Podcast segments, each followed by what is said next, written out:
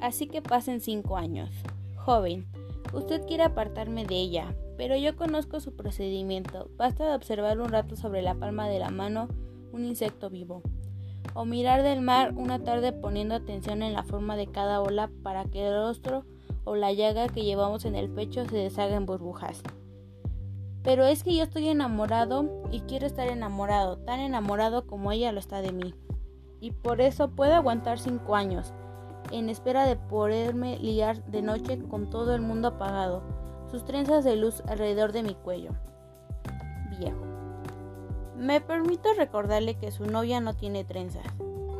Joven. Ya lo sé.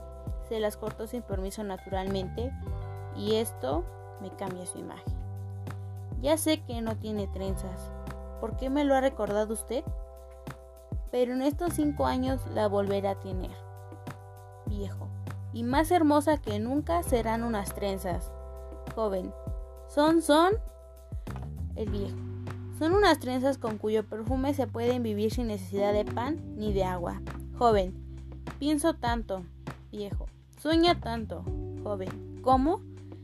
Piensa tanto que que estoy en carne viva todo hacia dentro de mí una quemadura. Beba.